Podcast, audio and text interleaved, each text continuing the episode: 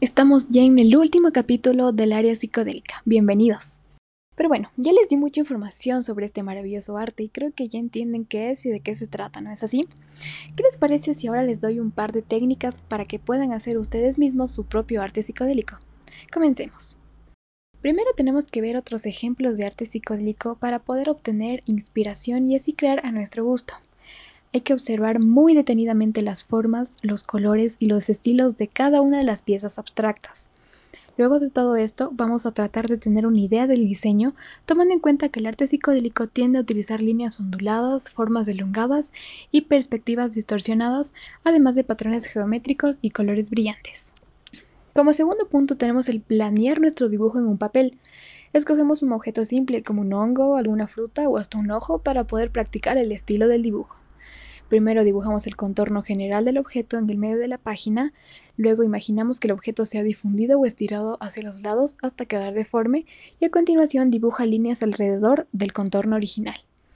Tercero, creamos un patrón en el fondo de nuestra hoja.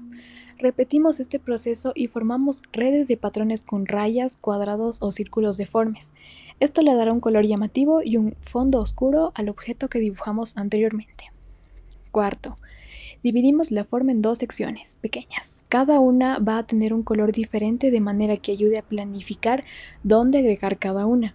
Puede ser dividida en pequeñas o grandes porciones, dependiendo de tu instinto artístico. Quinto, llegó la hora de darle vida y color a nuestra obra. Y para esto vamos a empezar con colores contrastantes y complementarios.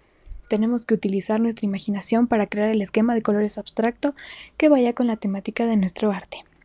Y como sexto y último punto, tenemos el desarrollar nuestras habilidades experimentando con diseños diferentes. En otras palabras, repite las formas geométricas, usa simetría y asimetría, líneas verticales y horizontales. Copia diseños que quieras para acostumbrarte a estos estilos alternativos y luego desarrolla tu propia imagen individual. Y así de fácil podemos convertirnos en grandes artistas del arte psicodélico. Espero les haya servido.